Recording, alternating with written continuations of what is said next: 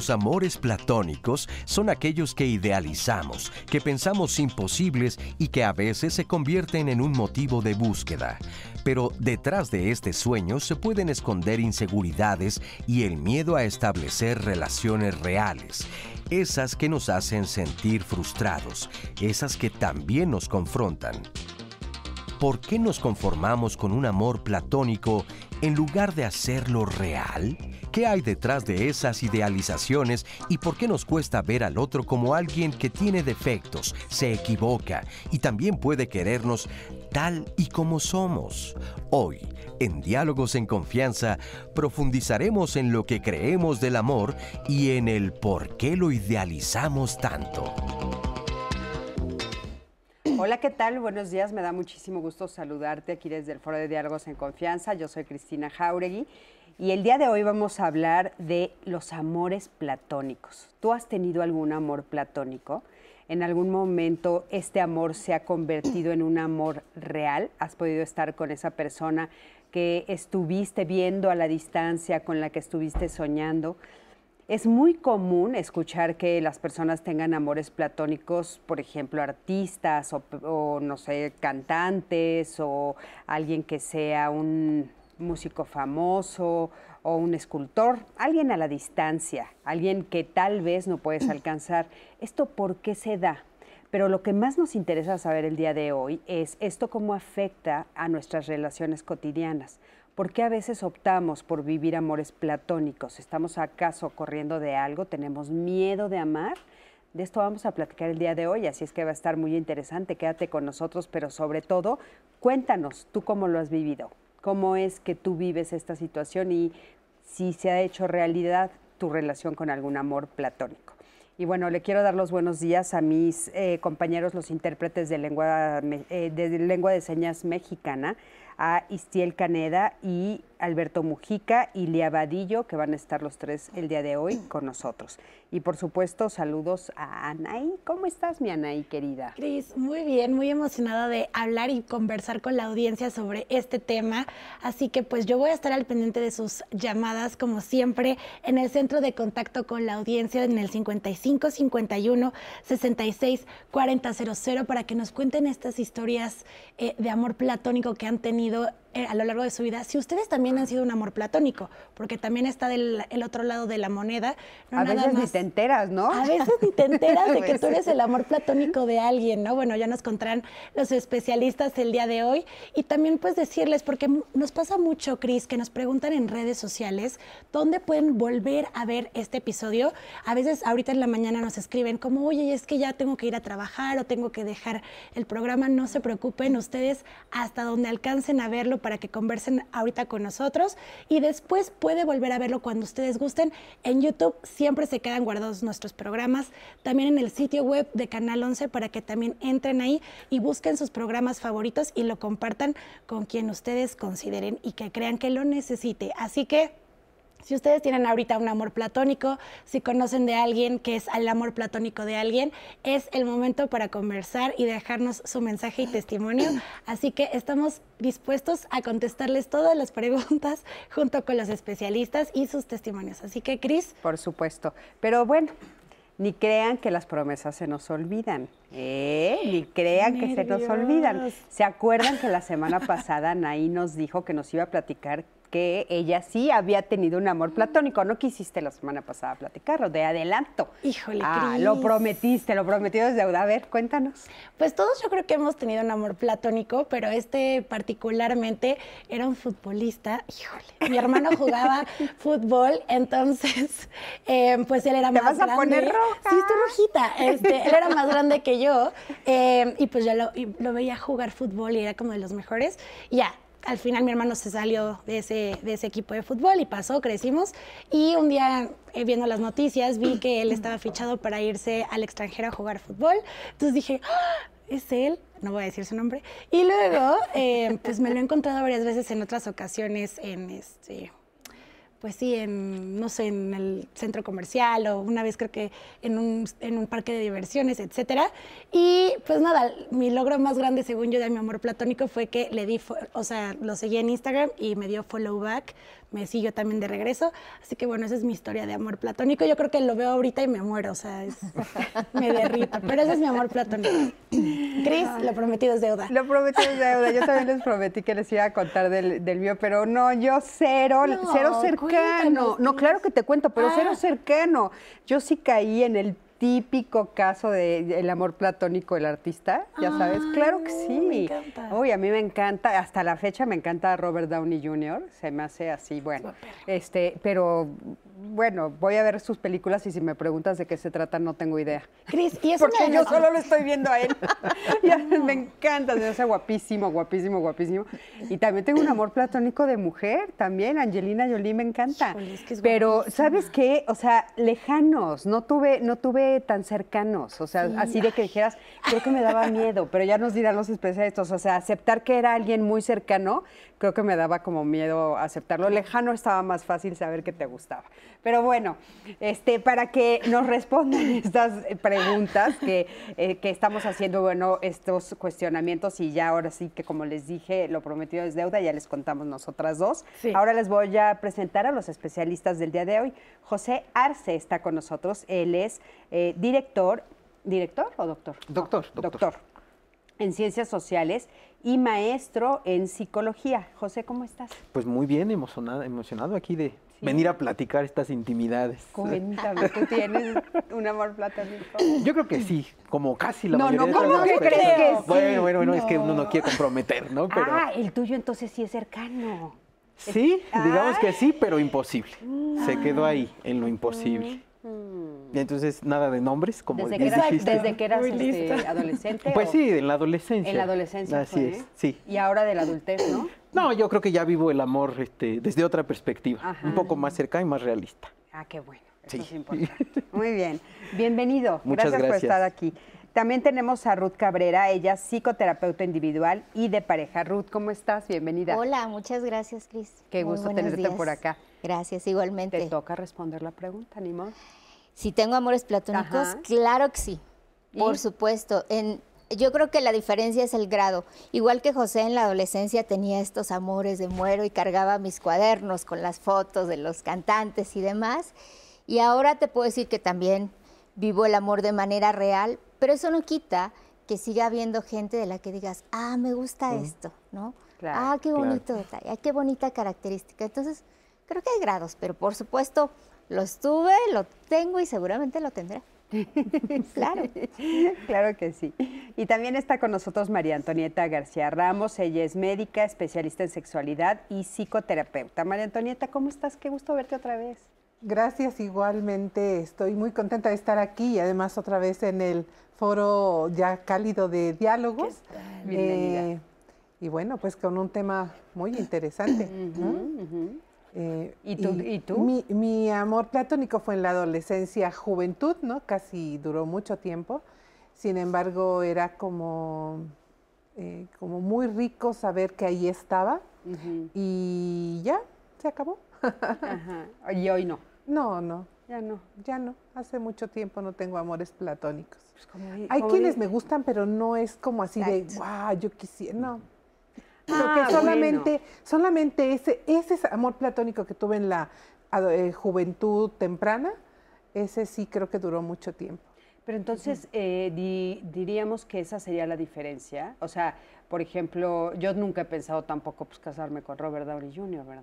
No, pero nunca lo pensé, pero me, gusta verlo, se me hace guapo. Creo que una de las cosas importantes del amor platónico es justo eso, que sientes una gran atracción, un, un gran querer estar ahí. O sea, esa ah. persona la tengo como algo muy especial para mí. Y creo Entonces, que esa por es ejemplo, esto que esto que, que describí yo, pues no es más realmente un amor platónico, es solo que alguien te gusta. Porque el amor platónico va más allá, entonces, o sea, es, querer hacer real. No, no, necesariamente, pero sí sentir esta sensación amorosa donde tú tienes la necesidad de verle, de escucharle, de, que esté presente y donde esa sensación cuando tú le ves te llena. O sea, es una sensación pues justo eso, del amor. El amor como sentimiento es una sensación corporal expansiva que surge en el pecho y que expande de manera eh, como, como, como círculos, ¿no? Como muy, muy suave y que puede irse expandiendo a todo el cuerpo y lo que sientes es bienestar. Entonces, desde el amor, literal, el sentimiento básico, eh, nosotros empezamos a ver a la persona y empieza empezamos a sentir esa sensación y además se le agrega el que en el amor platónico, el que nosotros idealizamos a la persona. Nos gusta por su mente, por cómo se mueve, por lo que hace, por su voz. O sea, empezamos a encontrar muchas cosas que nos va gustando y que nosotros sabemos que es algo que yo no voy a alcanzar, que yo no voy a trascender a algo más. Mm. Em, y, algo que es importante es que muchas veces o mayoritariamente no está unido al placer sexual. O sea, no es que se me antoje para tener un encuentro erótico sexual, tener eh, un eh, deseo, excitación y orgasmo, sino es justamente desde solamente el vínculo amoroso. Esté o no esté con la persona, le hable o no le hable a la persona. Mm, qué interesante, claro y entonces puede mantenerse en el tiempo completamente y, sin que se afecte, sin que se mueva, inclusive sin que esa persona exista. Claro, y eso es algo muy interesante porque este fenómeno se ve muy claro, por ejemplo, en la cultura japonesa. Existe este amor, digamos, por las y los idol que se les conoce allá como tal. Y entonces los idols son personajes de la farándula que la gente sigue. Y además de seguirlos, o sea, como la parte más interesante, es que se enamoran de ellos y viven, ¿no? Construyendo toda una realidad para si en algún momento de la vida se llegan a encontrar con ese idol, poderle pedir un autógrafo, poderlo saludar, pero hasta ahí. ¿No? Y es, muy interesante porque efectivamente lo que comentabas hace rato, el factor sexual, vamos, no es algo de interés, sino más bien es esta admiración, es este, mm, eh, digamos, como, como este amor pero por aquello que me inspira o aquello que, genera en mí. Es decir, yo puedo admirar, por ejemplo, un profesor o una profesora, porque me introduce, supongamos, al camino de las matemáticas, ¿no? Y entonces ese profesor o profesora enseña padrísimo las matemáticas, y entonces yo encuentro belleza en eso. No necesariamente en su físico, sino también en la forma en la que se expresa, en la que camina, en la que habla. Y pues bueno, puede ser una relación, pues claro que imposible, si lo pensamos con, una, eh, con un anime, por ejemplo, como les decía, con los idol, con un eh, grupo musical, con una persona en particular o con alguien cercano, pero justo eso es algo que hay que destacar del amor platónico, que el encuentro sexual no es algo que se busque. Y eso lo pensaba Platón ya hace muchísimos años, ¿no? O sea, si nosotros recuperamos este concepto del amor desde la visión de Platón, eh, él consideraba pues a la belleza o a la parte del eros, pero no el eros eh, sexual como nosotros lo entendemos en, la cultura. O sea, literal lo dejaba afuera o más bien eh, no era solo eh, lo sexual. No era lo único, sino que eran ah. como dos partes, ¿no? la parte de la virtud. o sea, eso me, parece que es importante puntualizarlo. Perdón, pero este, o sea, haz de cuenta esto que estás diciendo, ¿no? Un profesor y entonces tú te, acercas al profesor y entonces empiezas a sentir un amor platónico por el profesor porque te gusta la forma en la que habla, cómo expresa lo de las matemáticas, te gusta su pensamiento, te gustan muchas cosas, ¿no? Y entonces, pero eso tiene corporalidad, perdón, eso tiene cuerpo. Y entonces yo creo que después sí quiere sexual. O sea, yo creo que sí hay un componente sexual, aunque lo llamemos platónico, bueno, creo. ¿Sabes, ¿sabes qué pasa, Cris? Creo que si una parte es eh, esto que ya comentan, ¿no? Tony y José, esta parte que está más relacionada con el origen platónico de la belleza, la pureza, las características buenas y bellas. Eh, de inicio. Pero hay otra parte, por supuesto que hay una parte corporal sexual que en algún momento se desarrolla, especialmente si estás en la adolescencia, que es cuando más se da este tipo de amores, No, yo creo que a cualquier edad. Bueno, tienes toda la razón. No, perdón, sí, a toda la razón. Por supuesto, en algún momento algo mueve de excitación sexual. sí. Lo que me lleva al otro lado, ¿no? Tony hablaba de esta sensación maravillosa, cálida de enamorarte, pero también hay un lado nada bonito del amor platónico cuando se vuelve el único tipo de amor que puedes practicar, ¿no? hay una parte de sufrimiento, desde luego. porque yo quiero estar con esa persona. Eh, y aquí ya hablamos de otras motivaciones subyacentes que incluso puede que yo tenga la necesidad de estar sufriendo, digamos. Entonces, sufro porque no puedo realizar, ¿no? Si me enamoro del anime, a lo mejor hay una parte que gozo. Si eh, me obsesiono, si no me sé vincular con las otras personas reales de otra manera, voy a sufrir. si me enamoro de un homosexual, voy a sufrir. Ahora, por ejemplo, perdón, el anime, ¿no? El anime, pues, eh, hasta donde yo entiendo, es esta caricatura. Entonces ahí sí entiendo. Y bueno, puedes, puedes aparte tener orgasmos eh, y tener auto, este, autoerotizarte viendo al anime, ¿no? Y entonces, pues, tener eh, la posibilidad de estar cerca del anime físicamente, pues sí está dificilísimo, a menos que alguien se disfrace de ese anime y entonces ya, ¿no? Tengas toda una fantasía ahí.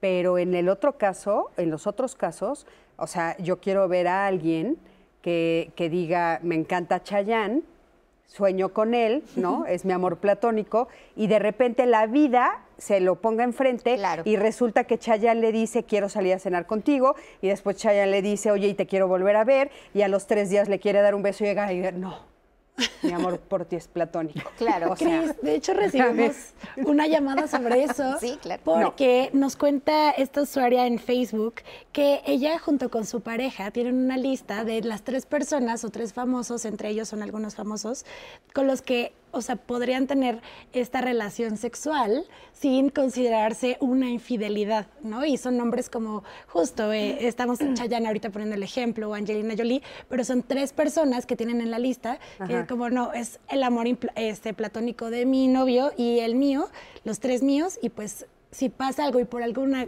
cuestión del destino nos vemos, puede suceder y no es infidelidad, porque son nuestros amores platónicos, ¿no? O sea, sí es... A ver, a ver, otra vez. Está muy interesante. Sí. ¿Cómo? O sea, cada uno se puso de acuerdo para decir, estas tres personas son mis amores platónicos. Exacto. Si yo me encuentro con uno de estos tres como es amor platónico, ¿puedo tener una relación sexual y no es infidelidad? Es correcto. No me... ¿Qué tal? No, me encanta la modernidad. Digo, a ver si se encuentra No, es que, es que, claro, es que, pero es que sabes que, o sea, eso nos habla.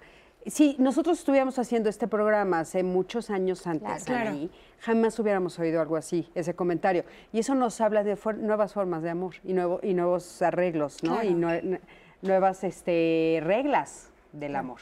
A ver, a mí me gustaría como plantear dos cosas. La primera es que eh, per se no podemos separar el erotismo de todo lo que conforma la vida del humano.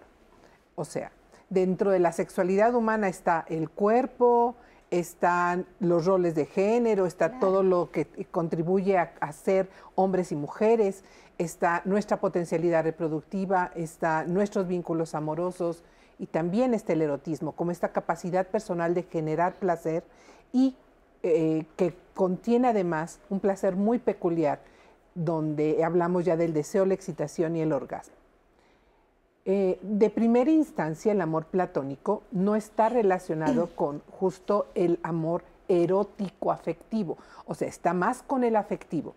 Si bien es cierto que, eh, por supuesto que el cuerpo está reaccionando, eh, la parte más importante es justo el amor, la parte amorosa, donde yo estoy percibiendo esta sensación placentera, gozosa de estar mirando, admirando, construyéndome fantasías sobre esta persona a la que es mi objeto en este momento de admiración.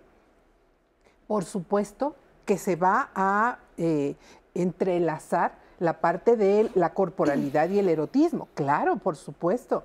Sin embargo, no es lo principal. O sea, no es mi objeto eh, donde yo lo voy a ver y solamente lo voy a ver para obtener satisfacción sexual. No, no mm. es tan así. Sí puede estar incluido o no. Sin embargo, lo más importante es como todas estas construcciones de fantasías, de idealizaciones que se hacen alrededor de la persona. Cuando ya la persona se me para enfrente, la realidad entonces aparecen dos cosas. La primera es que yo estoy ante un imaginario que yo me he construido, que no es la realidad y estoy ante la persona que es la realidad y que yo no sé qué va a ser y que además a mí me genera miedo. O sea, miedo a que yo ahora estoy frente a la persona que me gusta, que yo me he idealizado y que no sé qué voy a hacer con ella. En el momento que me dice, como tú me acabas de decir, oye, salgamos, yo, o sea, a ver, ¿cómo? Porque entonces yo ya me tengo que enfrentar a mi realidad. Y yo creo que realmente lo que nos da miedo es justamente enfrentar la realidad, no el amor. El amor no, el amor no es doloroso, jamás. Lo que es doloroso es que nosotros nos enfrentemos a los miedos. Y esos miedos, el miedo, la tristeza, el enojo, la frustración, eso sí genera dolor. Entonces, cuando yo me enfrento a una posibilidad, yo tengo una disyuntiva, o le entro o no le entro. Y esa disyuntiva es la que hace que yo entre en una especie como de ansiedad, donde esa ansiedad ya no es placentera. Y si yo no sé resolverme mis ansiedades, yo no sé resolverme mis miedos, entonces seguramente voy a decir no, no, y voy a huir. Claro. Y voy a mantenerme justamente en esa idealización. En el amor platónico. Claro. claro. Oigan, acompáñenme a ver el siguiente material, por favor. Bueno, primero había que definir eh, qué es ahora el amor platónico, porque sí se ha venido deteriorando un poco, bueno, no, se ha venido modificando el concepto de amor platónico. Según Platón, el amor platónico viene más a, la persona, eh, al interés por una persona eh, al interés puro que va nada más sobre eh, el cómo es la otra persona y, que eh, pues puede no llegar a formarse, puede llegar, no llegar a hacerse y pues de ahí parte el drama, ¿no? Para hacer una serie. Yo creo que el amor tiene mucho de imposibilidad. A veces decía Borges que uno crea alrededor del ser amado una mitología. Podemos empezar a idealizarlo de ahí y luego pues se nos van las cabras, ¿no? Y empezamos a crear alrededor del ser amado, eh, pues esa mitología, creemos este, que, es perfecto, pues, ¿no? Al ser humano le gusta que el protagonista de la historia de amor, mientras no sea la de uno, aunque hay gente que le gusta sufrir, ¿no? Pero le gusta que el protagonista de la historia de amor sufra, porque creemos, y a veces es cierto, que mientras más trabajo les cueste, más placentero va a ser el final, ¿no? Y al final de cuentas eh, resultan en fórmulas que, como decía hace un minuto, eh, y que, terminan felices, ¿no? Tú como espectador quieres ver un final feliz en el 98% de los casos. Todo esto forma parte de una idealización y creo que para eso está uno viendo una película o una serie o una obra de teatro. El problema está en cuando te la crees y crees que la vida real es igual. No, no, no es así. No hay que sufrir para amar, o sea, lo decía el filósofo príncipe de la canción, ¿no? Este, amar y querer no es igual, amar es sufrir, querer es gozar. Mm, no, no tiene que ser así. Tal vez así en las canciones, tal vez así en las obras de teatro, tal vez así en las series, pero el amor en lo personal, ya como vivencia propia, si no es placentero, creo que no tiene mucho caso. Fíjate, ¿no? Dice que está la canción tan famosa en México que está equivocada. ¿Tú qué opinas? Híjole, yo creo que sí, porque el amor no tendría por qué ser esta experiencia negativa, dolorosa, eh, pues que finalmente lleva a un final trágico, ¿no? O sea, que nos lleva a un final trágico. El amor no tendría por qué ser eso. El amor tendríamos que experimentarlo más bien como una eh, vivencia de plenitud, ¿no? De seguridad, de confianza, de apertura, de diálogo con el otro. ¿Por qué son tan, tan este, pues atrayentes estas historias terribles de que sí terminan así en estos dramas y, que eh, parece que así tiene que ser. Pienso yo que existe ahí toda una cultura del sufrimiento, ¿no? Esta cultura que está disgregada en todo nuestro país, de todo lo que cueste trabajo es lo que más vale la pena, ¿no? Entonces esta idea del... Pues sí, la verdad es que puede ser una idea eh, que conlleve sí la idea del sufrimiento, del trabajo, del esfuerzo, pero ya ponerlo en el extremo y ponernos a sufrir por algo que debería ser tan lindo como una experiencia romántica, pues bueno, ya es algo distinto, ¿no? Ahora, lo que pasa también es que en el amor está este, esta dosis de vulnerabilidad, ¿no? O sea, y creo que es ahí donde está la confusión, o sea, sí realmente la vivimos, aunque estamos amando, ¿no? Claro, y esto es algo muy importante que hay que considerar, porque el hecho, por ejemplo, de que yo tenga un amor platónico, eh, no me pone en riesgo en este sentido de la vulnerabilidad, ¿no? Es decir, no tengo por qué desnudar ni mis sentimientos, ¿no? Ni siquiera mi cuerpo, ¿no? Ni mis sentimientos, ni mis afectos, ni mi pensamiento, ni mi forma de ser. Entonces es más seguro mantenerme con esta idea de la figura ideal para mí, que a lo mejor si me lo encuentro, me lo encuentro en la calle, este, la desnudo, o lo beso, la beso, este, la abrazo, yo qué sé, ¿no? Porque efectivamente cuando uno se confronta con la realidad, pues bueno, no sabemos qué, qué, va a pasar. Claro, y normalmente es, es, lo que tú dices, o sea, cuando te confrontas con esa realidad, te quedas, o sea, ahora sí que petrificado, ¿no? Dices, ah, pero ¿qué se hace con esto? y es el momento de exponer la vulnerabilidad, y entonces ahí es donde no es tan grato. Sí, ¿no? sí, sí. Fíjense que ahorita que lo estás diciendo, a mí me sucedió algo eh, similar. Este, también de adolescente tuve otro amor platónico y me preguntaron, si te lo ponemos enfrente, ¿qué haces? Y yo dije, me le aviento y me lo pusieron enfrente. Regresando les cuento cómo me fue. Mire, yo tenía en ese entonces 17 años, era muy joven todavía, y eh, conocí a una persona cuando trabajaba en un centro comercial y empezamos a hacer amistad y pues me fui enamorando de esa persona, ¿no? De hecho, bueno, él, este, eh, era mi compañero de trabajo, era más grande que yo, y pues me platicaba de la historia de su vida y yo empecé como que a, crear muchos sentimientos por él. Pero pues obviamente mantenía yo mi distancia porque nunca lo hablé directamente con él. Él también había pertenecido en su momento a las Fuerzas Armadas. Entonces como que eso fue como que el clic, ¿no? Que decía yo, ah, wow, pues tiene estas, este, mm, cualidades o actitudes que, me, que, lo hacían más atractivo, porque no era como, como los demás compañeros del trabajo, ¿no? Era muy, muy propio, muy correcto, pero al mismo tiempo conmigo era un ambiente de camaradería, digo, siempre se me acercaba mucho y tenía mucho a abrazarme, ¿no? Porque era más chico y me decía, no, es que eres como mi hermano, me, ponía muy nervioso, pero pues sí, siempre tuve el, ahora, ahora sí que era el amor en silencio, ¿no? No, no podía yo expresarlo tanto porque pues tenía la presión en casa con mis papás, de que no, no había yo salido del closet en ese entonces. Y pues el miedo también al rechazo, ¿no? A que él me dijera, no, pues yo no, yo no soy gay. Finalmente eh, se dio el rompimiento, bueno, la separación, porque al final de cuentas pues él tuvo que empezar a hacer su vida, pero definitivamente creo que sí fue lo mejor sí, me, costó mucho, me costó como un año más o menos este, enfrentar su partida, porque se fue a vivir a otro estado y se rompió la comunicación. Pues digamos que fue mi primer amor gay y pues fue mi, primer amor platónico.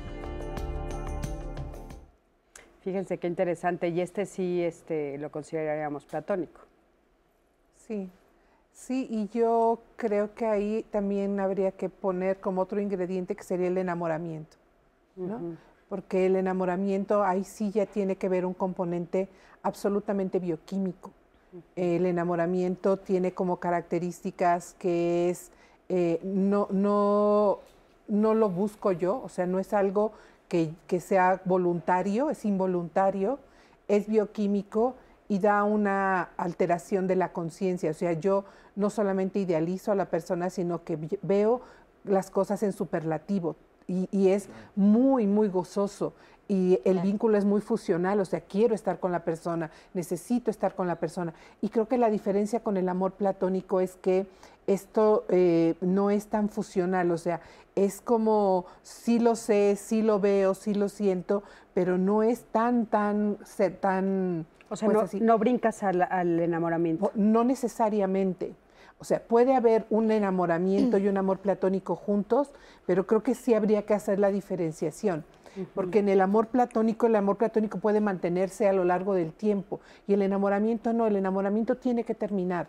Bioquímicamente no hay más. Dos años, dos años y medio, tres, cuando mucho, ya dejaste de estar enamorado. Y, dices que no es voluntario. El enamoramiento no, el enamoramiento es absolutamente bioquímico. O sea, no, si yo me quiero enamorar de ti, no puedo. O sea, necesita haber ese clic de, eh, feromonas, de, asuntos bioquímicos míos hacia ti.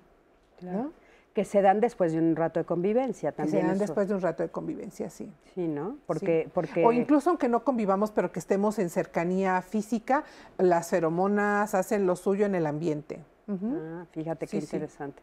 Oigan, pero bueno, eh, retomando lo que les decía, que creo que sí fue un ejemplo de amor platónico lo que me pasó. Eh, yo estaba, yo les estaba comentando que eh, me encantaba un artista de francés, y entonces este, el hijo de Anthony Delon, de, el hijo de Alain Delon, que se llama Anthony Delon. Y entonces, eh, pues yo lo veía y me encantaba y recortaba fotos de él y tal. Y tuvimos la oportunidad de hacer un viaje con mi familia y una de mis primas me dijo, ¿qué harías si te lo pongo enfrente? Y yo pues obviamente no le creí, pues o sea, ¿qué posibilidades tenías de tener a un artista de ese tamaño enfrente.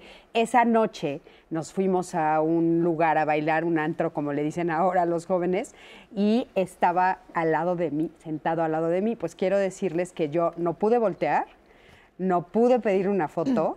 Eh, mi familia se burló de mí toda la noche porque me decían no te le ibas a aventar y yo no podía ni voltear. Entonces creo que, claro, ese sí es un ejemplo de un amor platónico que se te presenta de frente y dices, ¿qué hago con esta cosa aquí enfrente? claro, es intimidante y además aquí viene la otra parte bien interesante.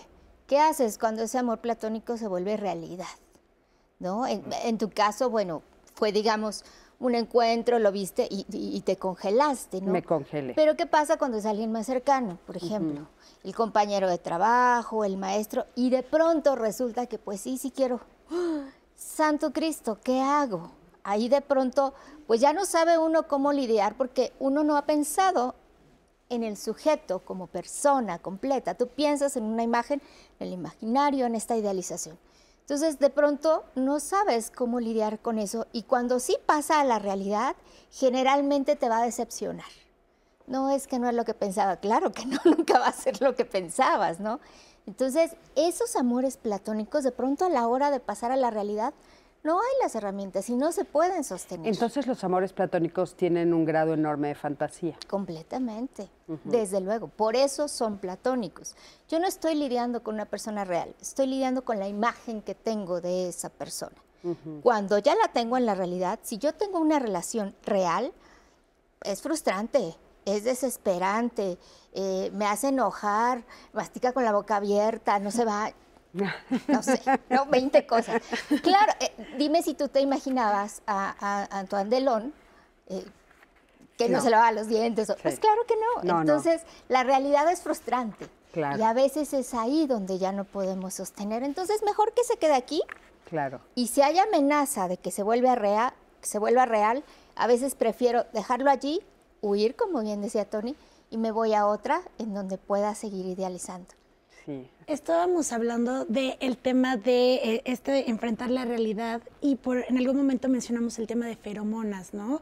Y alguien mencionaba como estas eh, artistas y música, pero también nos, nos mandan un mensaje, un testimonio de esta persona, esta usuaria, que conoce a alguien a través de una aplicación de internet.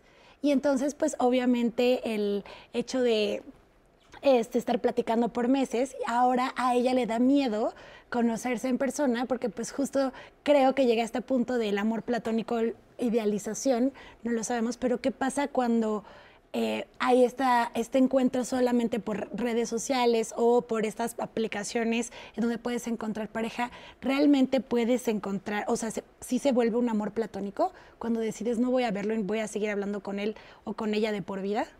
No sé, porque incluso hay unas aplicaciones que te permiten estar hablando con personas que no están en el mismo país. Cris, ya lo habíamos platicado el programa, el programa pasado, que estamos hablando con alguien de Francia y yo aquí en México, por ejemplo. Claro. ¿Se puede convertir en un amor platónico eso? ¿O es un amor platónico? Pues se puede. Gracias, Tony. Por supuesto que se puede convertir en un amor platónico si está idealizado, ¿no? Pensemos en el tipo de interacción que tienes en esas en esas aplicaciones. ¿Ves fotos que no sabes si son reales? En el mejor de los casos son retocadas, en el peor de, las, de los casos, sí, en el mejor de los casos. En el peor de los casos ni siquiera son, de la persona. Sí, es cierto, sí, sí, Por supuesto. Em, escriben ahí una descripción muy bonita que hay empresas que se dedican a escribirte la descripción de, de, tus perfiles, ¿no? Eh, entonces, tú puedes estar chateando, puedes estar conversando con alguien que literalmente no existe. Me estoy yendo a un extremo. Puedes estar conversando con alguien que tiene un perfecto dominio. Cuando tú estás atrás de un teclado, estás pensando, no se ve el enojo, no se ve la tristeza, no se ve si tienes trabajo, no tienes trabajo, no, no se ve nada de eso. Entonces construyes una imagen. Mm. Da miedo, por supuesto. ¿Qué tal que la persona que yo conozca no es lo que creo que es? ¿O qué tal que él se dé cuenta o ella se dé cuenta de que yo no soy quien he pintado en ese perfil, ¿no? Entonces, esta, esta, eh, yo digo que en la sociedad actual tenemos todavía una necesidad de aprender a relacionarnos de manera real, ¿no? Este miedo que tenemos un poquito al vínculo real, pues lo mantengo ahí en las redes sociales. ¿Se puede volver platónico? Si lo idealizo, sí. ¿Se puede mantener por mucho tiempo? Por supuesto que sí. ¿Y, qué ventajas nos da tener una relación platónica ah, contra una relación real? Pues aquí, fíjate, algo que, me llama la atención en esto que están comentando, pues se conecta directamente con esta pregunta. ¿Por qué? Porque el hecho, por ejemplo, de, vamos, meterme a una relación a distancia o mediada por la tecnología, por una aplicación, pues finalmente me mantiene seguro. Eso es algo muy interesante porque no comprometo mucho de lo que yo soy. Es decir, en el plano de tú a tú, eh, pues quién se va a presentar, ¿no? Como decir, quién se va a presentar con sus peores garras, ¿no? Esa es una realidad. Pues vamos nosotros con... todo a todo. Sí, claro, nos peinamos, nos arreglamos, nos, nos perfumamos, ¿no? Para, para tener este encuentro. Ahora, a través de la tecnología, pues es muchísimo más fácil porque están los filtros, porque están, eh, pues todas estas aplicaciones que nos permiten arreglarnos, ¿no? Y vernos un poco mejor.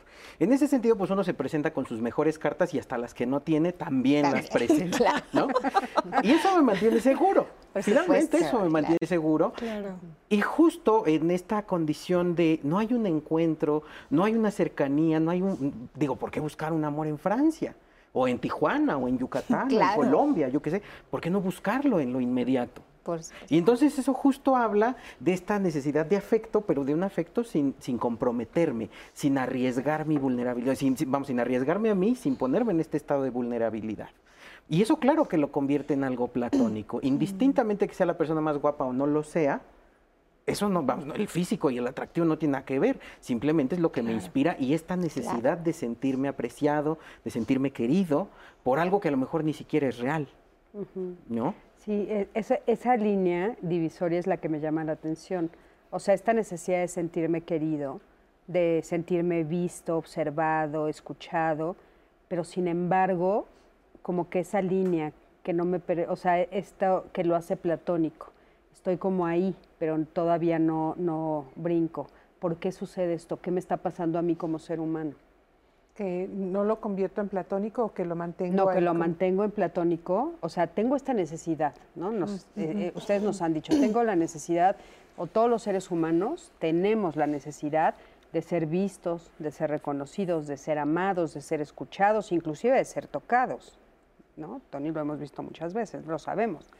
¿Qué pasa? ¿Qué pasa con estas personas que lo mantienen solo en lo platónico y que ahora, por lo que están diciendo ustedes, es todavía mucho más fácil porque existen las redes sociales, existen estas plataformas que me hacen tener un, amor platónico o una especie de relación platónica con alguien que está a muchos kilómetros de distancia, puede estar del otro lado del mundo. ¿Qué me está pasando a mí? Yo creo que eh, desde mi punto de vista, creo que estamos muy metidos en lo que es el amor como construcción social.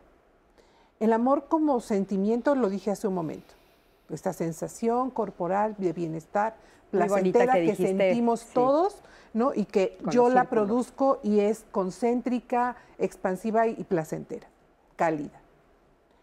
Pero el amor como construcción social decimos amor cuando realmente de lo que estamos hablando es de relación interpersonal con un vínculo de afecto. Y entonces este amor como construcción social tiene muchas características. Todo lo da, no espera nada, este hay que demostrarlo, necesitas hacer muchas cosas. claro. O sea, si hay toda una serie de construcciones, de, mm. características que debemos de cumplir para estar ahí. Pero ojo, de ahí de lo que estamos hablando realmente es de una relación interpersonal, una relación de pareja. Y creo que cuando nosotros podemos separar estas dos cosas, entonces yo puedo saber que yo te amo a ti, que eres la otra persona, y que yo puedo o no puedo estar en la relación de pareja. ¿Qué hace ese puedo o no puedo? Pues el que yo elija de manera consciente las características que quiero para mí de una relación de pareja. Y entonces ahí es donde nos atoramos, porque generalmente nosotros no estamos preguntándonos a nosotros mismos qué queremos en una relación de pareja, sino más bien estamos cumpliendo con esos estereotipos del deber ser de qué es lo que se espera que yo tenga como una relación de pareja, qué es lo que se espera que yo haga, qué es lo que se espera que yo tenga que cumplir en el físico, en la convivencia, en las actitudes, incluso en el dinero. O sea, yo tengo que cumplir toda una serie de características socialmente hablando para gustarte. Y eso lo he aprendido. Porque si no tengo el cuerpo, si no tengo la forma, si no tengo la vestimenta, si no huelo como se debería de oler, o sea, entonces son muchas características que yo tengo que cubrir desde este imaginario para gustarle a alguien. Qué miedo que yo tenga que cubrir todo esto y no solamente presentarme como yo soy, cuando yo comienzo a revisarme a mí, a verme a mí, a, ver qué es lo que yo tengo, cómo yo soy, y yo me presento como yo soy, entonces yo ya tengo cierta seguridad. Y entonces cuando yo te voy a ver a ti, pues voy como yo, como quien soy, no como quien debería de ser o como quien yo creo que tú esperas que yo sea. Esto es muy complicado. Es muy complicado. Porque realmente nosotros nos presentamos con una serie de máscaras. Tú quieres que yo sea así, así soy. Tú quieres que yo sea así, así soy. Y entonces cuando llega un momento ya tengo 20 mil máscaras que ya no sé qué hacer con ellas. Entonces, por supuesto que con todas estas, de, con lo que yo estoy eh, tocando todo el tiempo, es con mi miedo. ¿Con mi miedo a qué? A que se descubra quién soy yo realmente. Pero el problema no es ese, sino que yo ni siquiera sé quién soy yo por tantas máscaras que tengo. Claro. Oye, ahora este, eh, vimos en la investigación que hay una tendencia a tener como este amor imaginario platónico con personas eh, extremas, no sé cómo decirlo, ¿no? Vamos a ver la siguiente cápsula y regresando ustedes nos dicen qué opinan al respecto. Acompáñanos. El término de, esta, este amor platónico, digamos científicamente, es ibisofilia, ¿sí? que no es otra cosa, un fenómeno complejo en el que no sé si siempre interviene el amor o son solamente ciertos sentimientos de, de, protección, de seguridad o incluso de búsqueda de fama o de dinero. Recordemos a la novia de Manson antes de, de morir. Me gustaría citar a una fuente muy, muy, eh, ¿cómo te puedo decir? Muy informada, porque es la madre de las groupies, de los asesinos seriales. La señora Sondra London dice que hay una gran de mujeres que se encuentran atractivos a los hombres por la fuerza que eso representa y que incluso Jeffrey Dahmer, que era un hombre al que no le gustaban las mujeres, tuvo infinidad de propuestas de matrimonio mientras estuvo preso antes de morir, ¿no? Y ella dice, ¿a qué se debe esto? Dice, pues volteas ahí y solo ves hombres gays, dice, ¿no? ¿Sí? Eh, están casados, son gordos, son feos. Cuando vas a la prisión, ves a hombres que están en plenitud de facultades, no obstante la edad que han pasado. Sí que les falta un dedito, que a lo mejor tienen huellas en la cara, que tienen todo eso. Sin embargo, son hombres que han nacido para ser predadores y su físico no engaña. Los expertos en salud mental señalan que este tipo de mujeres en general son inseguras de sí mismas, no pueden encontrar el amor de forma normal, por lo que buscan una relación romántica que no se pueda consumar de, alguna manera en el, en, el, altar o algo, sino que ahí sí cabría el término que es completamente platónico. Ellos están en su lugar, ellos en otro, no van a recibir daño de nada y sin embargo ¿sí? Le pueden contar a sus amigas, ¿no? Que su novio es, no sé ahorita, quién puede ser uno de los hombres, ¿no? Richard Ramírez, por ejemplo, se llegó a, incluso a casar con una editora de una revista. Richard Ramírez yo creo que fue el hombre que más atrajo a este tipo de mujeres. ¿Cómo los hace sentir? Bueno, estamos hablando de que casi todos ellos matan por poder. Son individuos eh, en general muy narcisistas cómo los hace sentir el hecho que despierten tal fascinación pública, pues me imagino que muy bien. Fíjense qué interesante. ¿Qué pueden opinar de, de este tipo de relación que estamos viendo?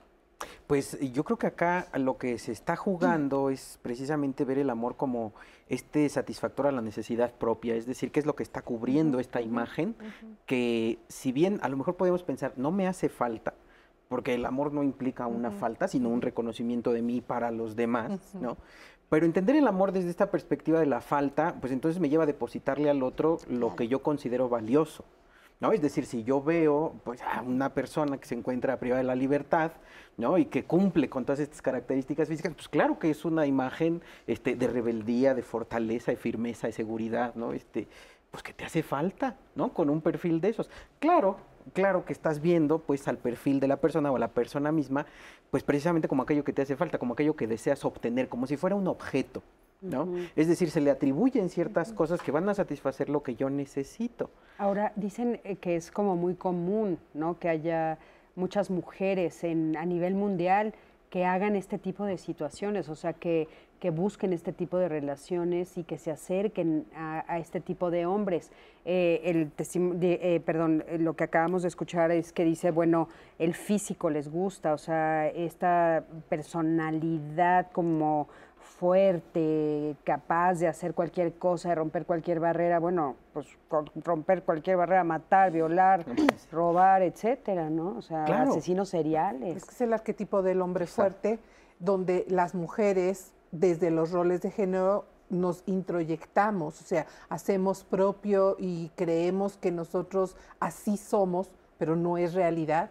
Este, él, que nosotras necesitamos un hombre fuerte, varonil, o sea, todas las características de un hombre para que nosotros podamos ser mujeres. Ah, otra vez la canción de, José José, quien nos haga mujer. O sea, eh, en, esa, en esa visión, en esa visión donde las mujeres estamos en la parte de abajo del sistema, aquí está lo masculino y abajo está lo, lo femenino, pues nosotras necesitamos como esa parte. Pero eh, no vemos la violencia. Sí, claro pero ya habíamos dicho hace un rato que estamos construidos en un sistema de violencia y de maltrato, donde la violencia, entre más sufras, más, eh, eh, más tienes tu lugarcito cerca del cielo. Mayor Tienes que cubrir, tienes que cubrir y llevar tu cruz para que puedas, entre más sufras, más pero, entonces esto es a nivel mundial. Por supuesto. O sea, sí entiendo, por supuesto, que en México somos un valle de lágrimas. no es algo que se dice todo el tiempo. En todos lados donde tú veas una religión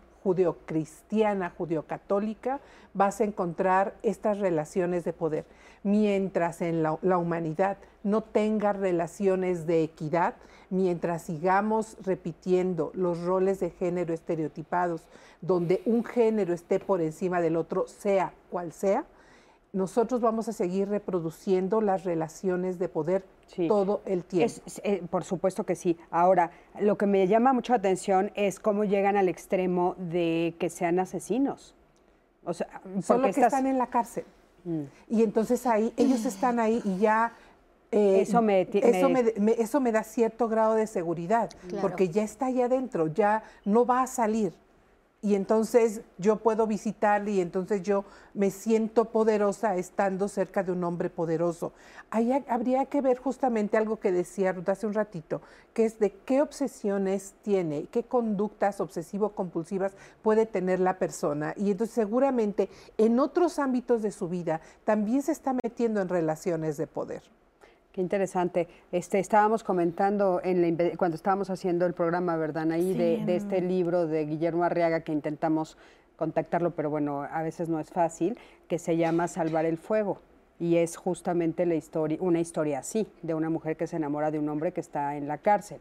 ¿No? Y bueno, no se, lo, no, no, no, se los spoileo, como dicen ahora, pero de veras, este, léanlo, está maravilloso, maravilloso. Y es, todo esto, ¿no? ¿Qué pasa? ¿Qué pasa realmente cuando esta situación se da? Que es realmente difícil.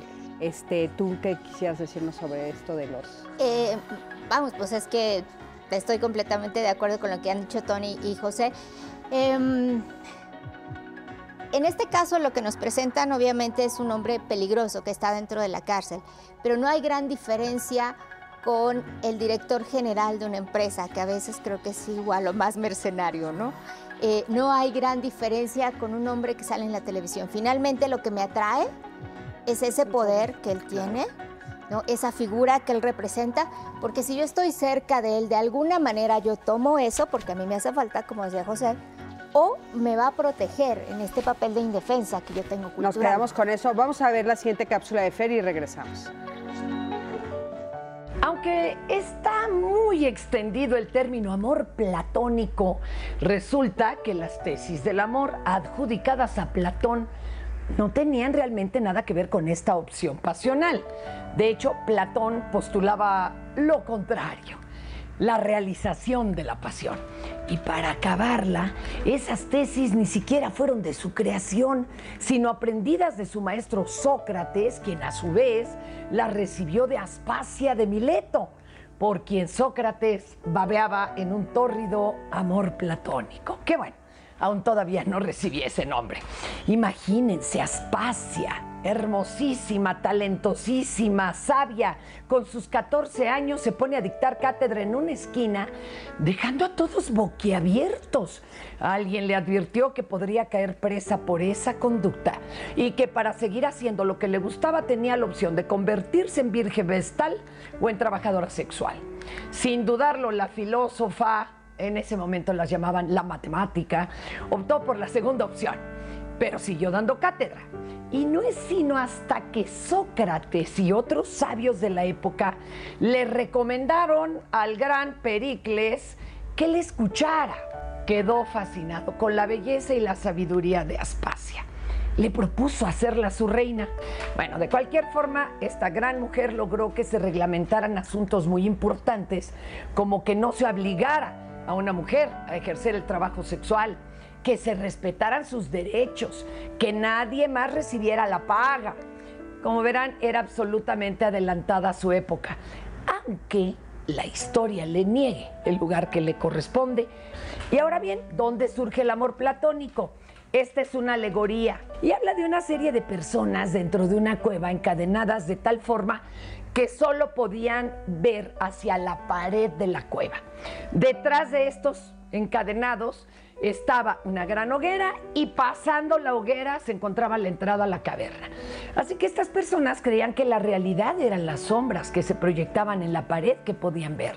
Pero al liberarse uno de ellos y salir al mundo real y ver los colores de los árboles y demás formas, regresó a la caverna tratando de liberar a sus compañeros y de convencerles de que lo que veían solo eran sombras de la realidad. Ejemplos de amores platónicos en la historia, oh, hay muchos, como Dante buscando el amor de la joven Beatriz, por la que incluso llega a visitar el infierno. ¿Y qué tal? El nocturno a Rosario de Manuel Acuña. Pero las insalvables clases sociales de la época impidieron la consumación de esta relación. Y como eran épocas en donde todavía se moría de amor, el poeta Manuel Acuña lo hizo a sus 24 años por amor platónico. Para Diálogos en Confianza, Fernanda Tapia. Seguimos en su programa de diálogos en confianza y yo quiero invitarlas e invitarlos a que se conecten este lunes porque vamos a estar hablando de la anemia. ¿Es una enfermedad o no? ¿Qué padecimientos surgen o qué síntomas tiene la anemia? Pues no, lo vamos a saber con el doctor Pepe Bandera, así que no se lo pierda que los especialistas nos van a responder todas nuestras dudas alrededor de la anemia. Así que pues ya sabe, conéctense con nosotros el lunes. Y quiero decirles también, ya lo mencionábamos en cortes, que hemos recibido varios mensajes suyos y llamadas y me gustaría compartírselas porque creo que también es importante para comentarlas. Ha sido un eco de lo que ustedes han comentado a lo largo de este programa. Alguien nos decía, un usuario hombre en Facebook, no me gusta decir amor platónico porque al decirlo siento que automáticamente lo haces imposible, o sea, lo invalidas. Entonces él dice, quiero pues me gusta mucho, pues ¿por qué no podría ser real, no? Nos preguntan, ¿un crush es lo mismo que un amor imposible o amor platónico? Bueno, ahorita nos van a responder esa pregunta. También nos escriben, yo me atreví a hablarle por fin a mi amor platónico y siento que la idealicé de más y cuando salimos no era como yo pensaba. Pues sí, ya lo hemos mencionado también. Nos dice, ¿puede ser amor imposible si lo conoces o solo puede ser famoso? Es algo que hemos recibido constantemente, que ya resolvimos aquí esta duda, pero de todas formas nos vuelven a preguntar si es únicamente personas famosas o alguien muy cercano puede ser un amor platónico nos escriben una, una usuaria también en Twitter. Tenía un admirador secreto en mi universidad. Cuando por fin se acercó conmigo y se presentó, él me invitó a salir y yo accedí a salir a esta cita. En la salida me trató súper mal. Siento que, que él se quería hacer el interesante o algo así para que fuera nuestra, o sea, para que pues le gustara o por algún motivo, razón o circunstancia. Pero para mí esa fue nuestra primera y última cita, aunque él me siguiera buscando para volver a salir. ¿no? Y creo que esto lo mencionábamos antes, esta parte de enfrentar la realidad, cómo reaccionas cuando al final tu crush te dice, claro, o tu amor platónico te dice, perfecto, salgamos. O, ¿por qué no vamos a intentarlo? Bueno, esta es una de las reacciones. Él la trató súper mal en la cita.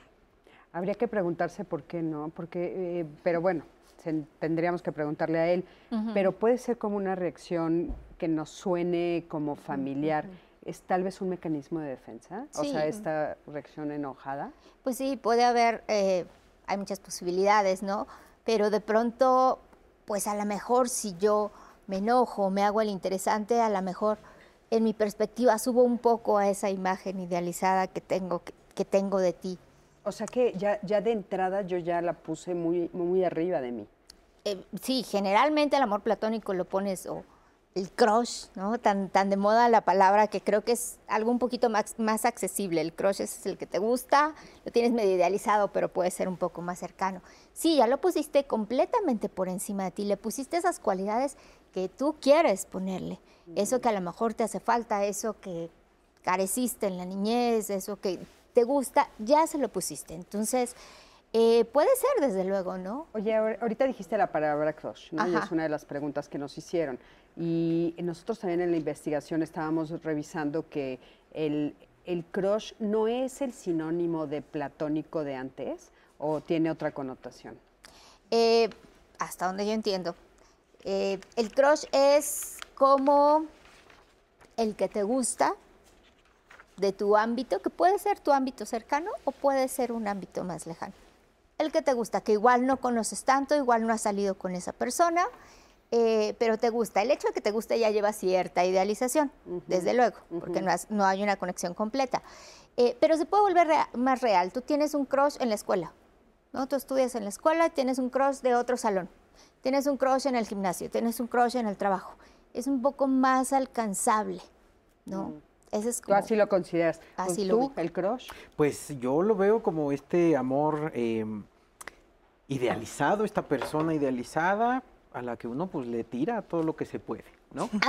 claro, claro, porque pensar en el crush, ¿no? Nos lleva pues a esta idea de las personas cada vez más jóvenes, ¿no? Porque son quienes utilizan más esta palabra y conlleva, claro, que un, diálogo, eh, digamos, de idealización, que nos puede remitir, sí, a la idea del amor platónico. La cuestión interesante es que el crush, al igual que el amor platónico, puede estar en lo cercano, ¿no? En lo lejano, pero pues hay posibilidades, ¿no? O sea, uno puede tener un crush este, en su escuela, ¿no? O sea, tan fácil como pensarlo de esa manera. Tener en el trabajo, ¿no? Es mi crush. Y entonces viene toda esta idea, insisto, de ponerle cosas que a lo mejor ni tiene la persona y que ella en la cercanía, pues truena, ¿no? Efectivamente, como nos comentaban hace ¿Qué opinas de la palabra crush? Sí, igual yo creo que es algo cercano eh, idealizado como todos los inicios de las relaciones y además como todo proceso de relación de pareja. Eh, sin embargo, creo que la diferencia con el amor platónico es que si el amor platónico es este llamado amor imposible. O sea, yo tengo conciencia de que es un amor imposible, no se va a dar. Ah, y, ahí se mantiene. Y sí, porque ahora escuchamos mucho a los chicos más jóvenes, ¿no? Ajá. Sí, sí, yo pensando en mi hija, la más chica, pues oigo mucho que dice, es mi crush o es el crush, pero sí los veo muy cercanos. Sí, sí. O sea, si es el crush que está aquí y ya salieron con él o, salen juntos todos, y se, o sea, sí es más cercano. No es y el amor platónico incluso puede ser una persona muy cercana. O sea, sí puedo tener un amor platónico con él, ¿no? Y yo es mi amor y yo sé que es un imposible, ni siquiera se ha enterado y yo internamente lo estoy viviendo como este amor imposible.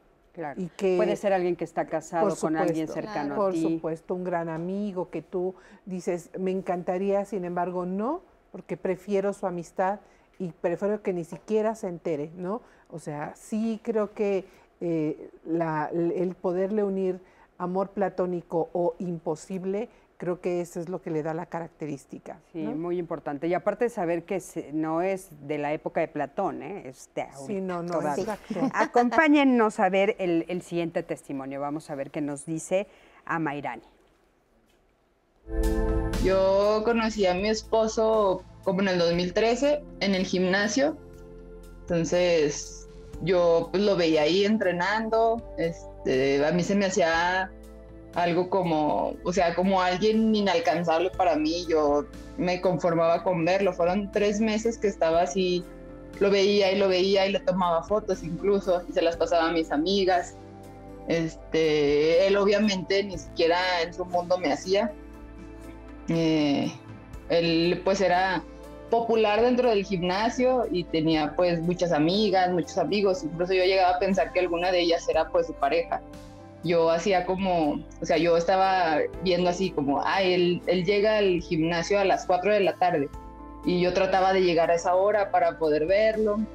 Tenía un vecino mío, estaba en el gimnasio y me decía, es que si no le hablas, mujer, ¿cómo vas a ver de ti? Y yo pues no, no me imaginaba hablándole, ni siquiera, es más, ni siquiera sabía su nombre porque no sabía ni cómo se llamaba para buscarlo en redes sociales, para mínimo acercarme por ahí y no, pues yo lo veía inalcanzable, o sea, para mí era, pues no, alguien que nunca me iba a hacer caso. O sea, era, no, hasta me imponía mucho, o sea, tenerlo cerca o verlo en el gimnasio a mí me imponía mucho y me ponía muy nerviosa y entonces cuando empezamos a hablar como que yo medio me empecé a soltar, pero a él le llamaba mucho la atención eso, ¿no? O sea, me decía, es que me hace reír mucho. O sea, realmente él como que le llamó la atención mi forma de ser. Al final lo invito a salir y desde ahí empezamos a salir todos los días, todos los días, todos los días. Como al mes de estar saliendo así de platicar, fue cuando ya empezamos como una relación y ya después de ocho meses es cuando me embarazo, ¿no? Y cuando le digo, no, pues él totalmente, yo asustada, ¿por qué va a pasar? O sea, ¿qué tal que pues él estaba confundido? A lo mejor quería otra, este, con su exnovia todavía, no sé y él súper feliz, o sea, desde el día uno que se enteró que íbamos a ser papás, él fue el más feliz y hasta la fecha, pues siempre me ha tratado muy bien, o sea, yo siento que hasta superó las expectativas que yo tenía, que yo nunca pensé que fuéramos ni a durar tanto, o sea, yo pensé que me iba a dejar. Tenemos ocho años juntos y, y somos de Zacatecas. Muchísimas gracias por este testimonio y bueno, eh, me parece que tiene mucho que podemos sacarle porque me llama mucho la atención que ella todavía diga, ya estando con él, todavía sienta que la va a dejar, que es inalcanzable. ¿Es porque empezó siendo platónico? Eh, yo creo que es porque empieza a plantarse la realidad de una relación de pareja. En todas las relaciones interpersonales, tenemos miedo a no gustar, tenemos miedo a no ser amados.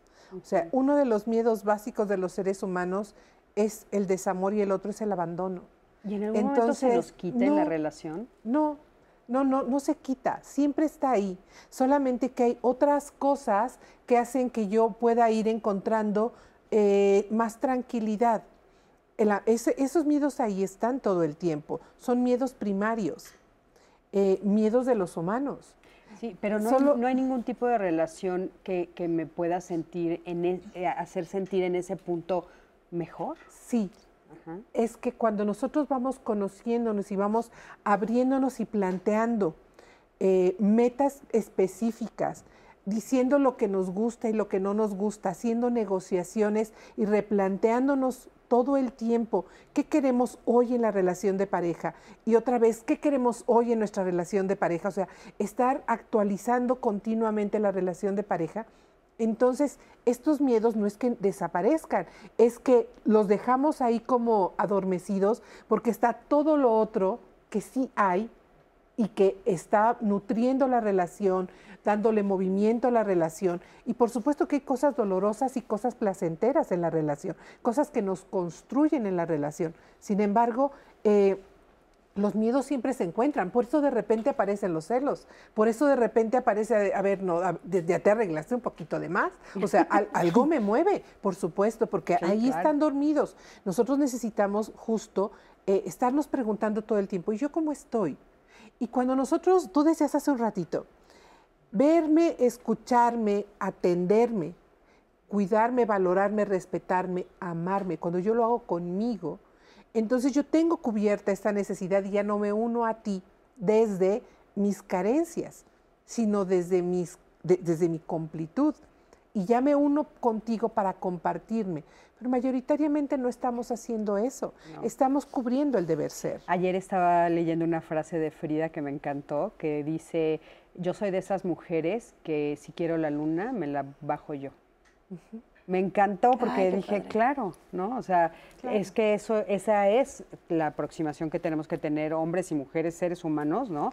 No estar sentada esperando a ver, ¿hay alguien me va a venir a bajar la luna, ¿no? o sea, todo lo que metafórico. Y que si tú la bajas y me la das, yo digo, gracias, y la recibo. Porque también esa es la otra cosa, que tenemos tanto miedo a relacionarnos, ojo, no a amar, a relacionarnos, que en el momento que yo estoy en la relación o doy mucho y no recibo, o casi no doy y tampoco recibo. Entonces, este dar y recibir está truncado. O sea, estamos como en una eterna carencia. Estamos, generalmente estamos relacionándonos desde nuestras carencias. O sea que cuando alguien nos dice, aquí te traigo la luna, decir gracias. Hay que saber aceptarla y decir gracias y después saber qué voy a hacer yo con la luna. Importante. Sí, y aquí algo muy importante es que efectivamente yo coincido contigo, pues es que amar implica amarse a uno mismo, ¿no? Conocerse a uno mismo. ¿Cómo puedo dar algo que no tengo? Y en ese sentido algo pues, muy básico es que si yo me amo a mí mismo, entonces puedo amar a alguien más. Pero si yo me muevo desde el plano de la carencia, desde el plano de la falta, entonces eso es lo que voy a demandarle al otro. Y en la medida en la que la relación se hace como una demanda, como un me tienes que dar, ¿no? Se hace un intercambio que podría parecer incluso un intercambio económico, algo muy operativo, algo muy instrumental, que finalmente no construye. Entonces, es muy interesante platicarlo desde esta perspectiva porque en la dinámica de los amores platónicos, pues existe esta idealización de la que ya hemos venido conversando y se satisface algo que yo no he trabajado conmigo mismo. Entonces, pero es más seguro mantenerme en esa, vamos, en ese, en ese plano de confort, de saber que no arriesgo, de que no tengo que dar, de que no tengo que involucrarme de lleno, y mejor me quedo así, que comprometerme con una relación real en la que yo tengo pues que compartir quién soy. Ahora, estábamos comentando que, eh, pues se dan mucho desde la adolescencia, ¿no? O sea, empieza en la adolescencia toda esta idea del, amor platónico. Y a mí lo que me llama la atención ahí es eh, qué pasa desde pequeñitos, ¿no? O sea, qué, tipo de familia crea esta, eh, estos seres que buscan amores platónicos, qué tipo de familia los crea. Híjoles, bienvenidos al 98% de, la, de las familias en el mundo, ¿no? La verdad es que todos crecemos con alguna carencia, en algunos lados más que en otros, ¿no? Y la verdad es que en Latinoamérica y México tenemos por ahí varios temas. Eh, ya se han tocado algunos temas en general, desde la creación cultural, desde los roles de género. Yo crezco con papás que no están ahí, con papás que me dejan abandonado, eh, con papás que ellos mismos tienen ese tipo de relación en la que no se vinculan, en la que se lastiman, en la que yo aprendo que, híjoles, es muy, muy, muy doloroso estar en una relación real, entonces mejor me quedo en la relación que está acá. Eh, una falta de educación emocional. En la adolescencia tengo este chance de acomodar estas cosas, ¿no? Es normal que tenga yo un amor platónico que admire estas características, quiera apropiármelas. Si puedo pasar por esa etapa de manera adecuada y sana, lo entiendo, entiendo, ya decían José y Tony, quién soy, mis características, mis límites y puedo acercarme desde una conciencia de quién soy a otra relación. Pero si no paso bien esa etapa, sigo con esa carencia y sigo con esa falta. Entonces voy a estar permanentemente buscando con quién completar del otro lado en esa idealización, ¿no? con quién completar esas características, quién me las dé, quién me las llene o quién me proteja o quién no me lastime y por eso no me acerco. Y, bueno, tal vez quedarse eh, solos para siempre también. O sea, hay personas este, que pueden tristemente, tristemente ¿no? quedarse solos. Acompáñenme a ver la siguiente cápsula que eh, Mónica nos va a hablar sobre justamente los adolescentes. Se ha escrito muchísimo de amor y se sigue escribiendo y se seguirá escribiendo siempre.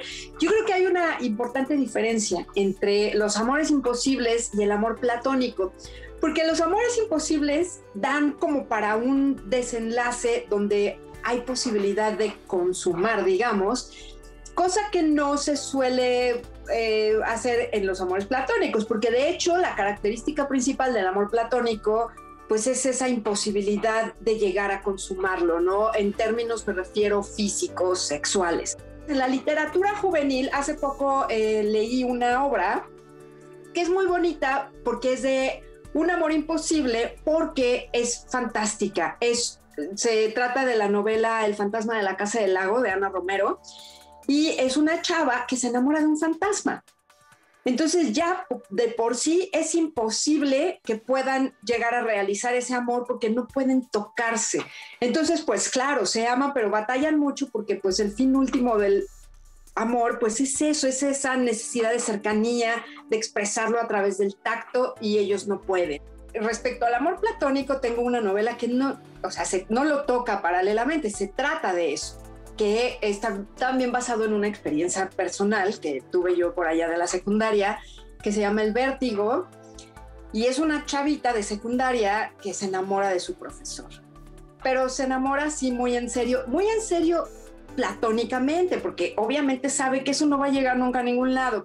Yo pienso que eso al cabo de los años pues se va un poco resolviendo, ¿no? Y a lo mejor ya cuando eres adulto, pues el compañero de trabajo que está recontracasado y que ya sabes que nunca vaya, pero pues te entusiasma verlo y además esos amores platónicos son prácticos porque te ahorras muchos problemas. Entonces, sabiendo que desde el principio eso va a quedar en el plano de lo imposible y que simplemente es como una especie de ilusión que te entretiene, pues sí, porque ya vemos también, gracias a grandes novelas como por ejemplo Ana Karenina, pues que esos amores pasionales también luego acaban en mucha desgracia.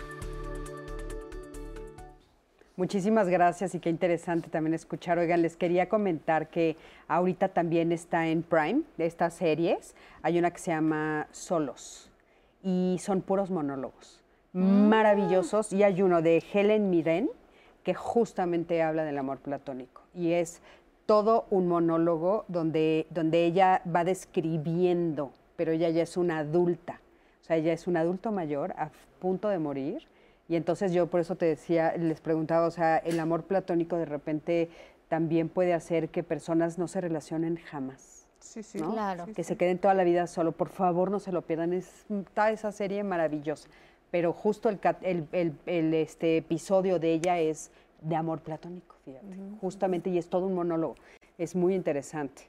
A ver, vamos a ver las pues, llamadas que em, Esto es interesante eh, que lo menciones, Cris, porque justo recibimos una llamada que nos dice, ¿cómo le hago para dejar de superidealizar a los hombres y vivir de amores platónicos? Debería de ir a terapia, entrar a aplicaciones de citas que me pueden recomendar. Esa es una llamada que recibimos. También algo que me parece interesante de lo que vimos en el testimonio hace un momento de eh, a Mairani, ella nos comentaba que al principio estaba en el gimnasio y le sacaba fotos y se lo mandaba a sus amigas y tal, y recibimos una llamada del otro lado de la moneda, ¿no? Dice, yo noté que le gustó mucho una chica en el gimnasio, nunca se ha acercado a hablarme, pero le, la he cachado que siempre me está viendo y que me toma fotos, y la verdad a veces siento raro es la, la, otra parte de la moneda que al parecer, pues, por ejemplo, en este caso que salió bien, está casada y tiene familia y todo, pero bueno, en el otro caso de yo creo que soy el crush de alguien, pero pues ni siquiera se ha acercado a hablarme y ya está como con esta super idealización. También qué, qué, interesante eso, porque entonces tampoco me, del otro lado tampoco me atrevo, ¿no? Claro, claro. Y luego otro que recibimos que dice, fui a tomar un café con alguien que estuvo pidiéndome salir por mucho tiempo. Y la verdad es que yo me asusté mucho porque mientras yo hablaba, veía cómo él me veía a mí y me di cuenta que me había puesto en un pedestal con cualidades que tal vez yo no tenía.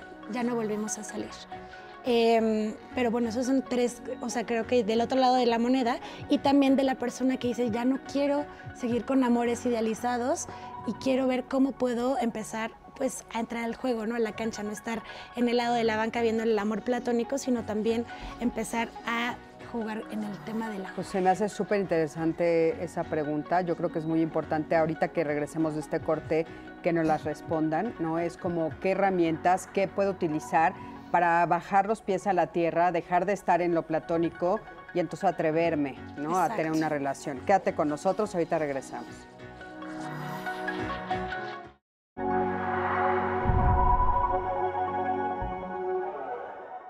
Una de las cosas importantes del amor platónico es justo eso, que sientes una gran atracción, un, un gran querer estar ahí. O sea, esa ah. persona la tengo como algo muy especial para mí. En el amor platónico, el que nosotros idealizamos a la persona. Este fenómeno se ve muy claro, por ejemplo, en la cultura japonesa. Existe este amor, digamos, por las y los idol que se les conoce allá. Son personajes de la farándula que la gente sigue.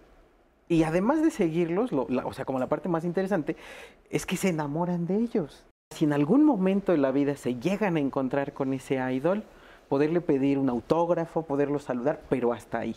Pero justo eso es algo que hay que destacar del amor platónico, que el encuentro sexual no es algo que se busque. Y eso lo pensaba Platón ya hace muchísimos años. Por supuesto que hay una parte corporal sexual que en algún momento se desarrolla, especialmente si estás en la adolescencia, que es cuando más se da pero también hay un lado nada bonito del amor platónico cuando se vuelve el único tipo de amor que puedes practicar, ¿no? Hay una parte de sufrimiento.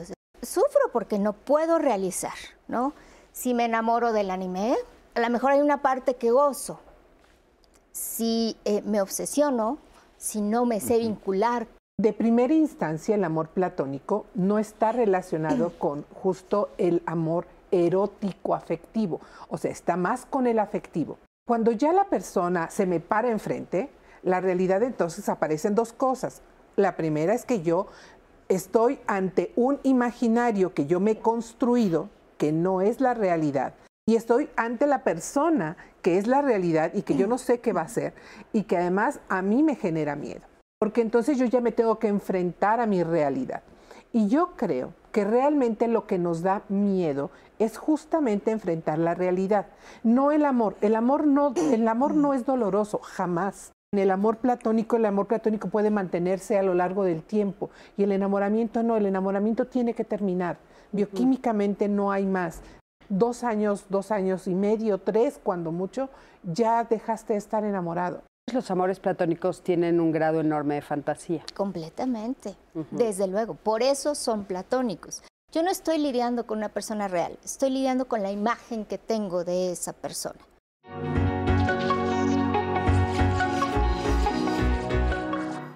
En la actualidad, el derecho a ejercer el voto es visto como algo común, pero es un derecho que en todo el mundo ha sido causa de luchas para grupos marginados.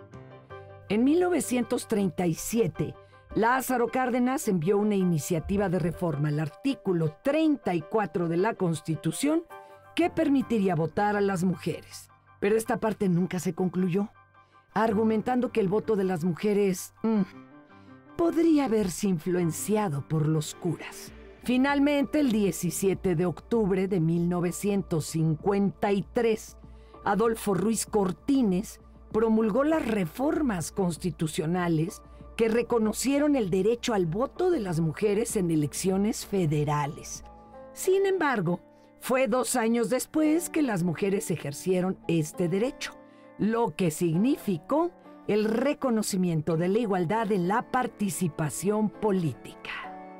El voto es un reconocimiento completo de igualdad y ciudadanía. Por ello, hoy es importante recordar que el 3 de julio de 1955 fue un día histórico en la lucha de los derechos políticos de las mujeres en México, pues se marca el día en que votaron por primera vez en una elección federal, es decir, se cumplen 66 años de este acontecimiento.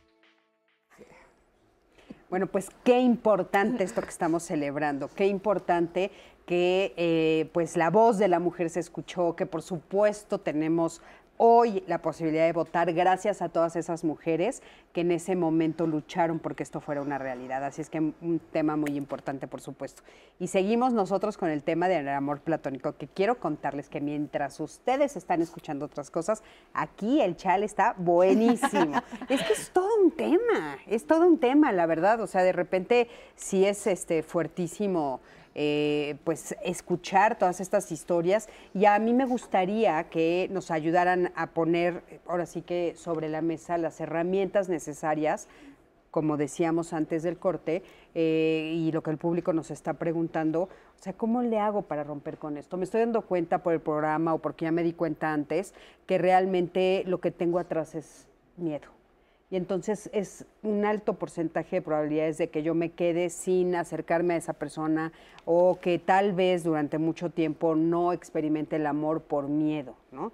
Entonces, ¿qué hacer? ¿Qué herramientas? ¿Qué les podemos decir a los que nos están viendo? Bueno, hay un montón, ¿no? Puedo empezar eh, por decir, yo siempre digo, por favor, vayan a terapia, cada caso es único, ¿no? Entonces, los elementos que pueden estarme enganchando a una persona en particular o a una relación en particular son únicos. Entonces, vayan por ahí.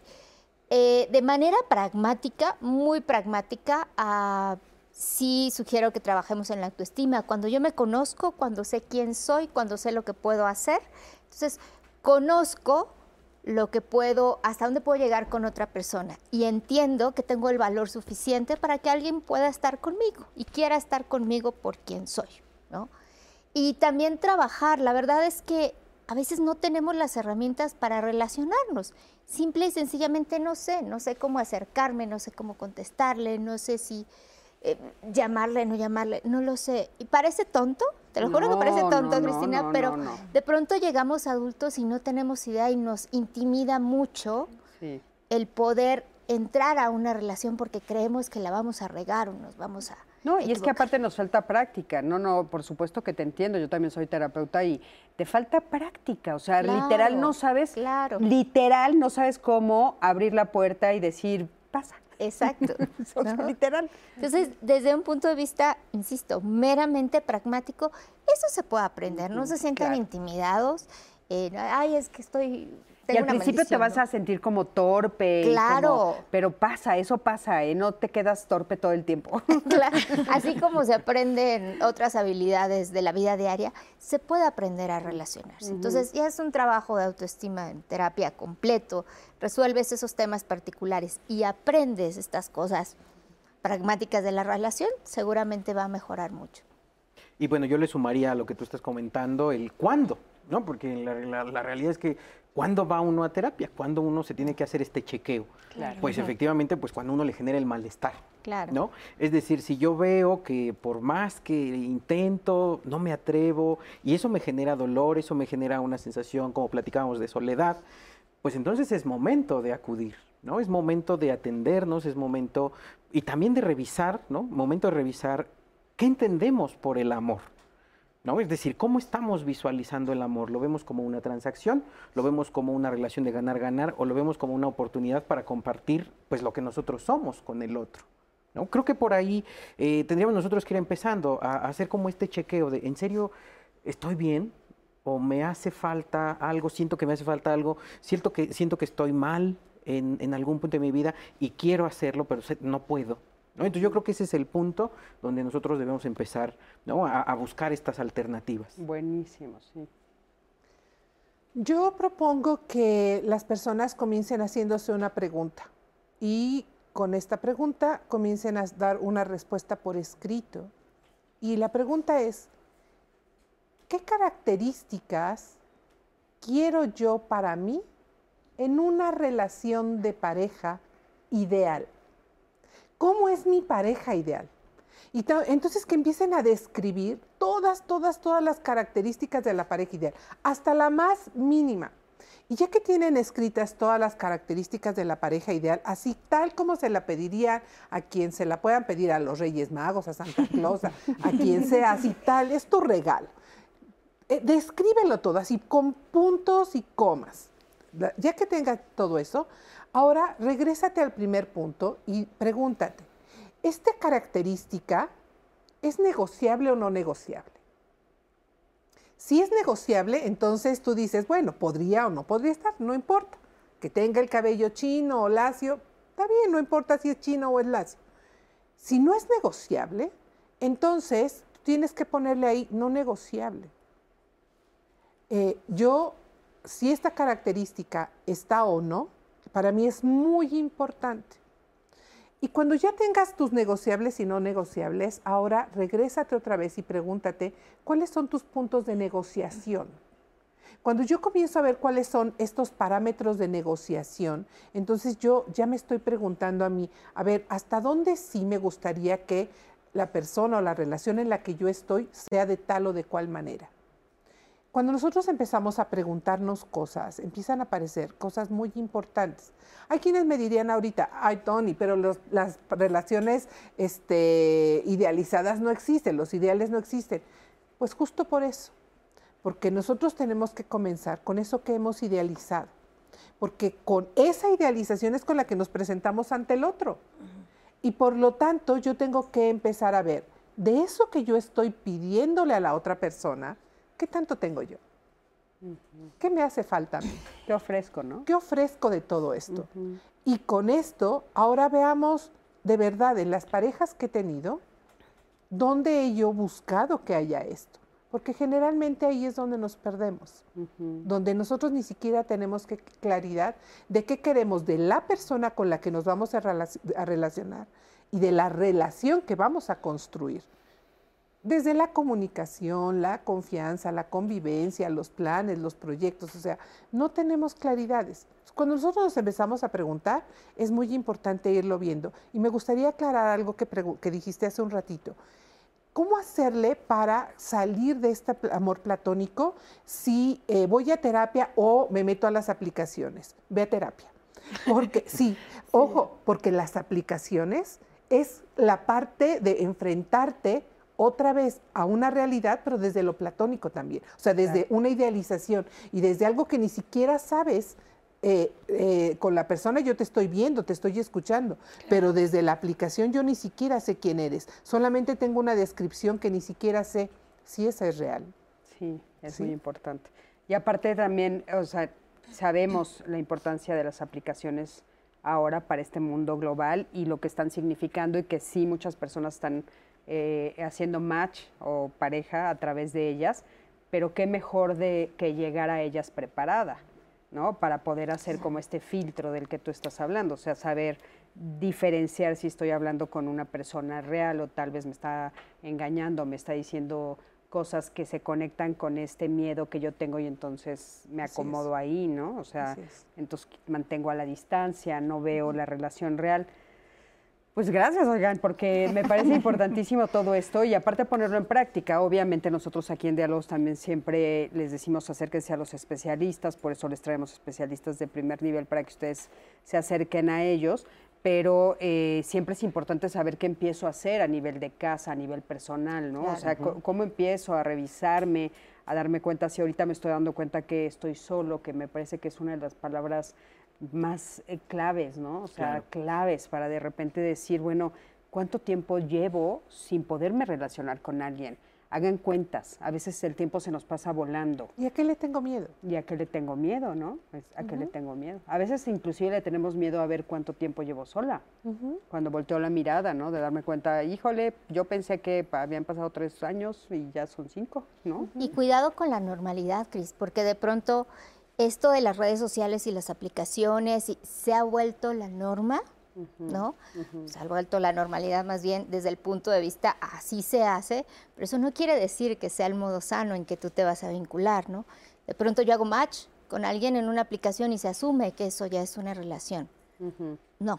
Entonces, no tomemos esto que está sucediendo, que es en una época particular que viene de un encierro atípico, que pudo haber exacerbado ciertas cosas que ya teníamos, no lo tomemos como el modo sano, adecuado, que me va a dar satisfacción de relacionarme, ¿no? Claro, claro, porque todo lo que ustedes han dicho es muy importante, o sea, falta todo este universo de lo corpóreo que es muy, muy importante, pero aparte muy fuerte cuando te, enfrentas a eso, ¿no? Eh, Anaí, adelante. Tenemos una llamada muy interesante que recibimos de Tania. Ella nos dice, los amores platónicos tienen un límite de edad. Ponerse con ilusiones después de los 30 puede ser un poco absurdo o tonto. A esa edad ya deberíamos de estar seguros de lo que queremos. Esa es una, ¿no? Entonces que también ponemos en la mesa el tema de edad. Rafael, yo tuve un amor platónico de dos años. Es el, primer, es el primo de mi mejor amigo y cuando por fin me animé a hablarle, resultó que, que duramos tres meses porque no era para nada lo que yo me imaginé, muy similar a lo que hemos platicado. Tan mal terminó que ya ni siquiera le hablo a mi amigo. ¿no? Aquí ya perdimos también una amistad, que bueno, eso es lo que pasa muchas veces cuando decides atreverte, ¿no? Adriana, lo sexual no importa cuando hablamos de amores platónicos, porque los idealizamos tanto que eso pasa a segundo plano. Lo vemos casi como algo sagrado, que ya lo habían mencionado también nuestros especialistas con anterioridad. Y un comentario de Luis, una llamada que también me parece súper interesante dejarla en la mesa. No existen amores imposibles, lo que hay son personas inseguras que necesitan trabajar en su autoestima. Y Cris, antes de que sigamos resolviendo y analizando estos comentarios y estas llamadas que acabamos de recibir, vamos a ver la cartelera porque la próxima semana nos esperan grandes temas de diálogos en confianza para que sigamos la conversación. Vamos a revisarlas y regresamos con las respuestas de estos comentarios. Diálogos en Confianza te espera la próxima semana con programas que serán de tu interés. El lunes, el doctor José Bandera nos hablará de la anemia, la cual se asocia por lo general a una deficiencia de hierro, pero es importante saber cuáles son las causas más comunes, cómo identificamos que una persona la padece cuáles son las consecuencias, pero sobre todo, qué hacer. Porque un hijo o hija llega a pensar que alguien puede quitarle el amor de sus padres. Es posible que los mismos padres fomenten los celos y la competencia entre hermanos. Los padres pueden llegar a sentir celos y envidia de sus hijos. La respuesta a estas interrogantes la conocerás el martes con Marisa Escribano hay etapas de la vida en que la ilusión y las ganas de vivir desaparecen. El entorno se percibe lúgubre y la apatía se impone. Además, surge el miedo ante la posibilidad de que este estado se vuelva permanente. ¿Cómo recuperar el ánimo? El miércoles acompaña a Guadalupe Contreras. La educación es un derecho universal para todos, pero ¿Qué opciones hay en los entornos rurales, en comunidades alejadas de alta marginación? El jueves, Leticia Carvajal te invita a conocer el valioso trabajo que realiza el Consejo Nacional de Fomento Educativo. No te lo pierdas. Se piensa que la sinceridad es la base de una relación de pareja. Pero, ¿qué pasa con la privacidad? ¿Hay que decirlo todo o se vale guardar secretos?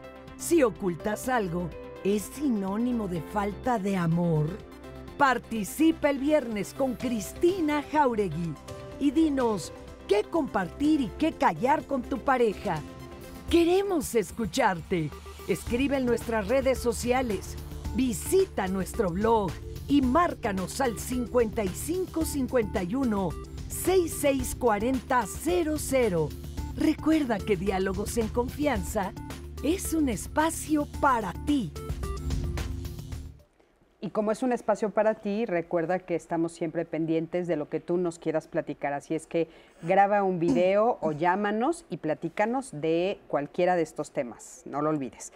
Y bueno, eh, ya estamos al final del programa. Tenemos un momentito, la edad. Nos dijeron de la edad. A ver, cada uno me responde una pregunta. El, erotismo y el amor no envejece, así que sí podemos enamorarnos y erotizarnos durante toda nuestra vida incluso en los amores platónicos, eso después de los 30 ya no, es una falacia, todavía se puede. Oye, mientras estemos vivos, por favor, que de estar poniendo y, también ser pareja, o sea, no importa la, la, edad que tengamos, podemos seguir relacionándonos en pareja. Eso es bien importante, o sea, si, si sientes que ya estás grande, también puedes seguirte relacionando en pareja.